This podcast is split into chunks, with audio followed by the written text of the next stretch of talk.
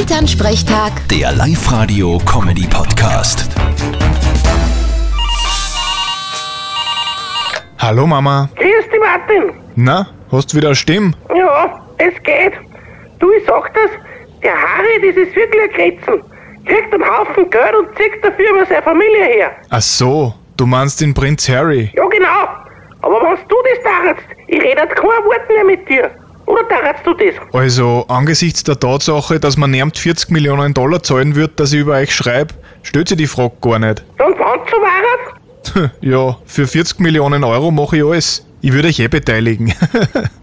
Aber ich verstehe eh, dass er angefressen ist auf seine Verwandtschaft. Der Charles hat ihm ja voll angelogen. Wirklich? Wann denn?